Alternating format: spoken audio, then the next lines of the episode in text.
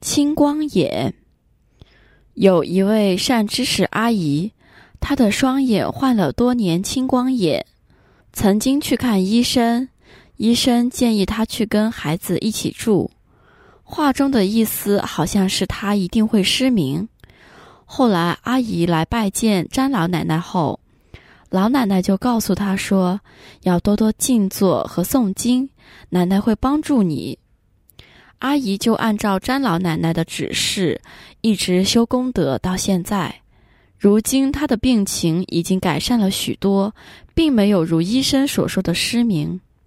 什么业力使那位阿姨双眼患了青光眼，并差一点就失明了？她过去世的修行程度如何？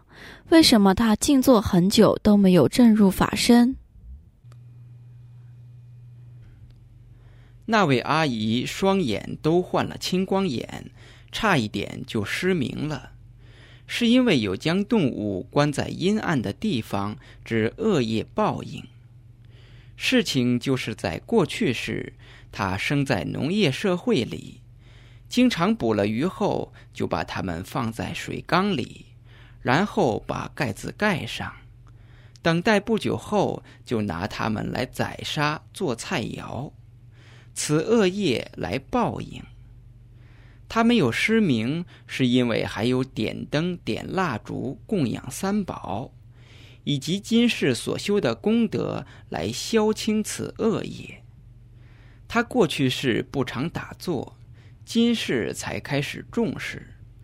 他要继续打坐，以后会有缘正入法身。